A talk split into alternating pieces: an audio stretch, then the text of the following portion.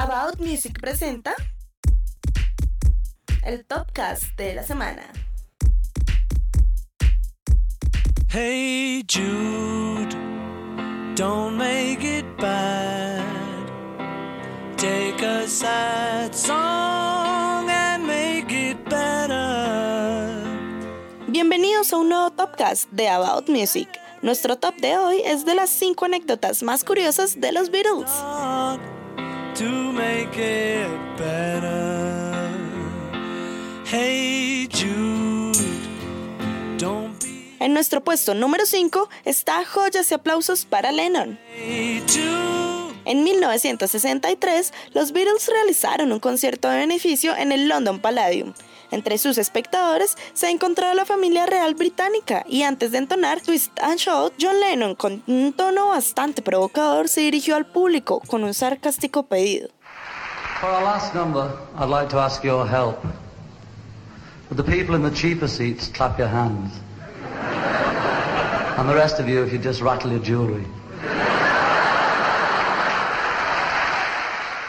A lo que traduce, por favor, en este tema quiero que todos participen. Los que están sentados en los asientos más baratos aplauden. El resto basta con que sacuda sus joyas.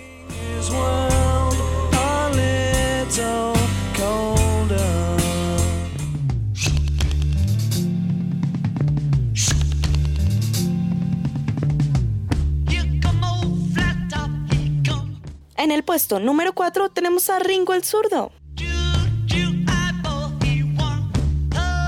Ringo Starr, al igual que Paul McCartney, es zurdo. Esto parece una trivialidad, pero tenemos que recordar que en los años 60 la mayoría de kits para tocar la batería los diseñaban o acomodaban para diestros. Ringo tenía que adaptarse y esto llevó a perfeccionar su peculiar sonido. Por ejemplo, en la canción Come Together, que estamos escuchando de fondo, el remate que acompaña al bajo suena tan particular porque para él era natural tocar en el orden inverso.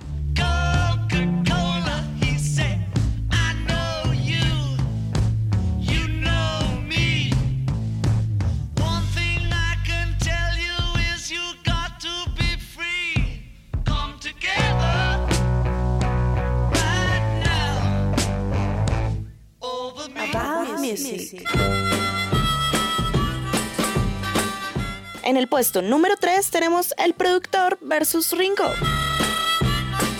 En la versión de Love Me Do, incluida en el álbum Please, Please Me de 1963, Ringo Starr no toca la batería. La canción fue grabada en varias ocasiones y debido a que el productor George Martin no se convencía de cómo tocar, se decidió que la versión para el LP fuera grabada por el músico de estudio Andy White. Ringo solo tocó el pandero. Curiosamente, la versión de Ringo Starr fue la que alcanzó el lugar más alto en las listas de popularidad en el Reino Unido.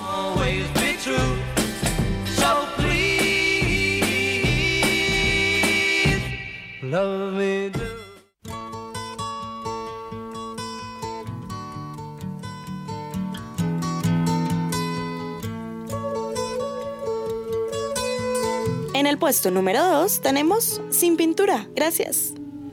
Here comes the sun. doo-doo-doo. Here comes the sun.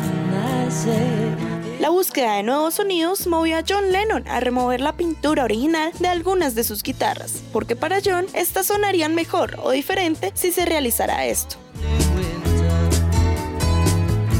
En 1968, Lennon tenía su guitarra Epiphone Casino y eliminó el acabado original de la fábrica, así como también el trabajo de pintura psicodélica que tenía.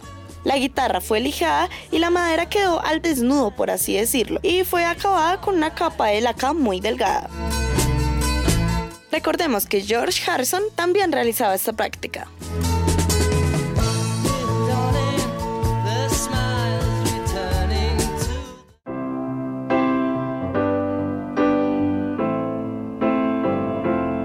Y finalmente, en el puesto número uno, tenemos una curiosidad que muchos se han preguntado, y es de dónde sacaron su clásico peinado.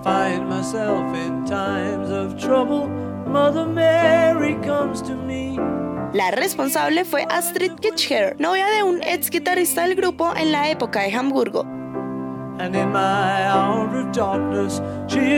Fue autora de una famosa sesión de fotos en esta ciudad alemana y ella misma, con un aspecto existencialista y mucho más moderno que los rockeros de la época, la que cortó el pelo a su novio de ese estilo, luego imitado por alguno de los Beatles, excepto Pete Beast, quien tocaba la batería en ese momento, y según reza la leyenda, fue expulsado por sugerencia de George Martin.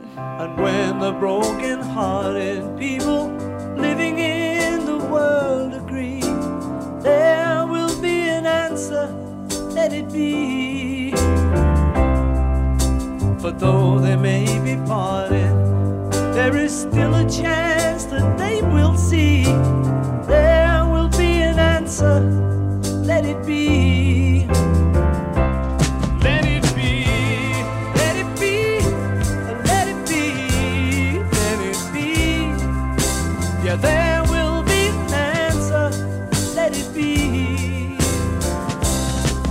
About Music presentó el Topcast de la semana. Nos escuchamos los martes a las 8 y 30 de la noche por Libertadores Online. Soy Marisol Villa y que viva la música.